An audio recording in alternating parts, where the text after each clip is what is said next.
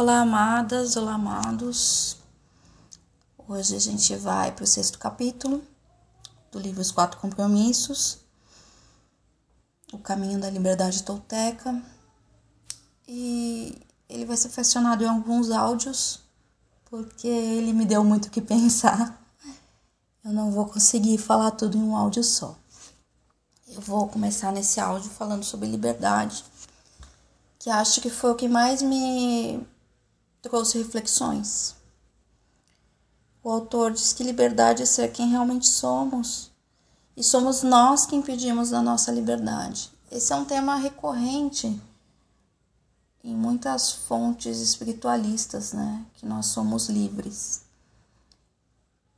E esse tema, ele já foi objeto de várias discussões filosóficas sobre o que é realmente liberdade e eu acho que é uma coisa muito complexa dizer que nós somos realmente livres.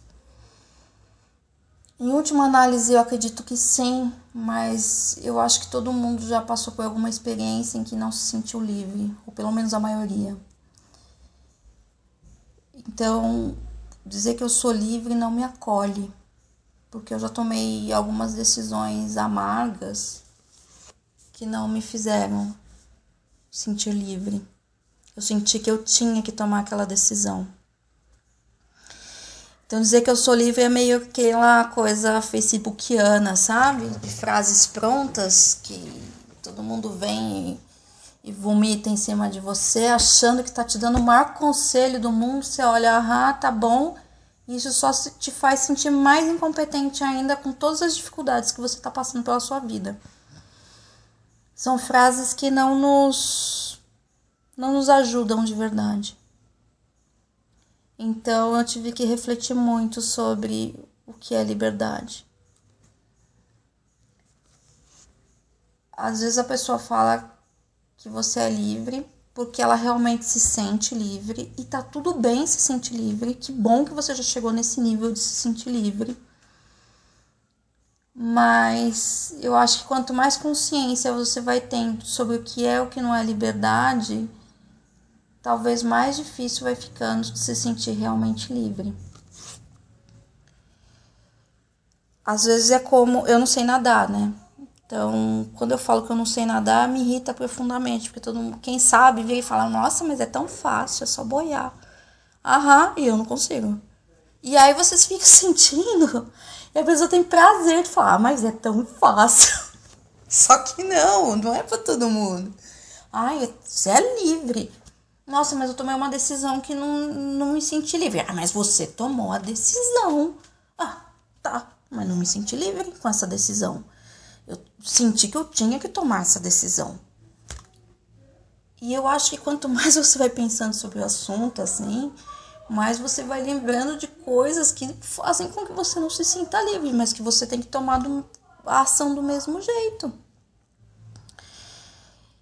E isso é muito engraçado, porque é, às vezes a pessoa que fala que você é livre, na verdade, nem age como se fosse livre.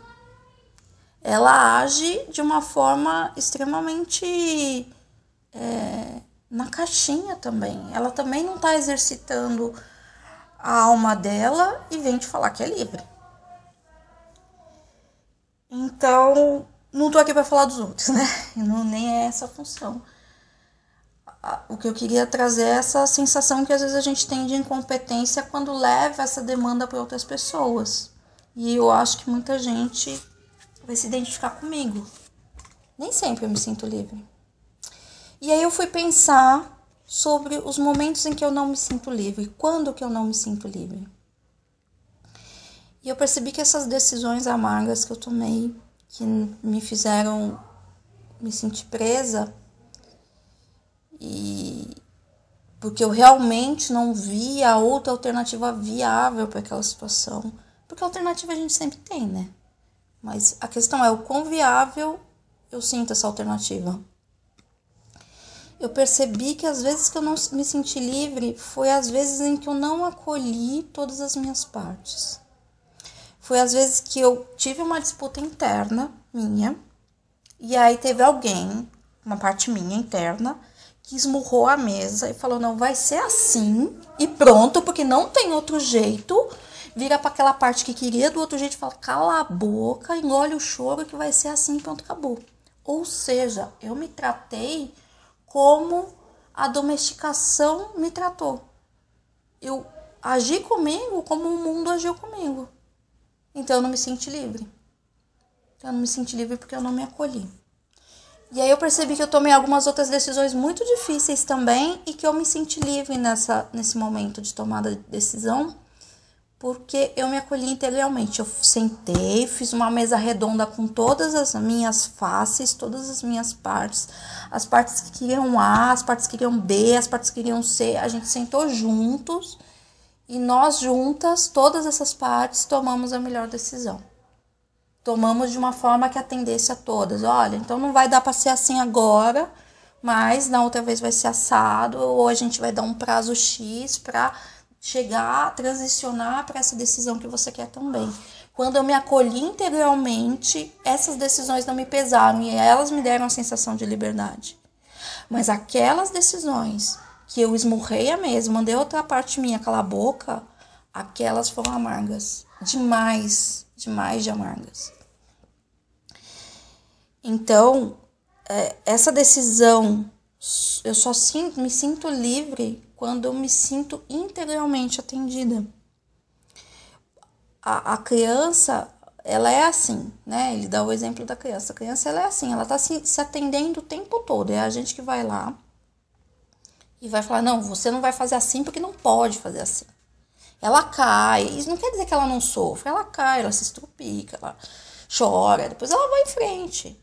Entende? Não é indolor o processo, mas é livre. É livre porque ela está se vivendo, ela está se atendendo. Claro que com a história da responsabilidade, a gente vai tendo algumas decisões mais difíceis de tomar. E essas decisões elas acabam vindo quando eu. É, elas acabam sendo realmente livres quando eu me escuto integralmente. E esse se escutar integralmente, ela é muito está muito ligado ao autoconhecimento. Está muito ligado ao fato de eu me sentir inteira e me conhecer o suficiente para ouvir todas essas vozes. Porque o que acontece muitas vezes é que eu não sei, eu não escuto realmente essas outras vozes minhas, porque eu tenho uma que grita demais, que é a que fala mais alto. E tem uma, um autor que eu gosto muito, que ele diz que nada sobrevive a três porquês. Então, se conhecer integralmente é perguntar o porquê, né? Ah, eu vou fazer assim, por quê? Não, porque não sei o que lá, mas por quê? E mais por quê? Quando eu dou três porquês, tudo cai por terra. E isso vai trazendo essa consciência de quem eu realmente sou, de quem, de todas essas minhas vozes internas, para que eu possa finalmente tomar uma decisão que eu seja, me sinta realmente livre. Porque eu tenho que ter consciência que a princípio eu tô, eu tô doente. Eu tenho esse parasita da minha domesticação presente em mim. Esse parasita que traz esse nevoeiro, que eu não consigo ver, enxergar com clareza nem quem eu sou, nem como o mundo realmente é. E ele vai estar tá constantemente mexendo no meu sistema de crença. E assim, eu não consigo eliminar o sistema de crença, porque a, a vida é ilusão, ponto. Se eu tô vivendo o sonho do mundo ou o meu sonho, é um sistema. E aí a questão é, eu não consigo eliminar o sistema de crença, eu tenho que criar um sistema de crença adequado para mim. Então, os quatro compromissos é um sistema de crença também. Quando eu falo assim, não tire conclusões, é uma crença, não tira conclusões. A questão é pegar um sistema de crenças que realmente me atenda. Então, a ideia dos quatro compromissos é lidar com todo esse sistema de crença que eu tenho hoje e substituí-lo pelos quatro compromissos, por esse caminho de liberdade que é o, esse caminho tolteca sugerido.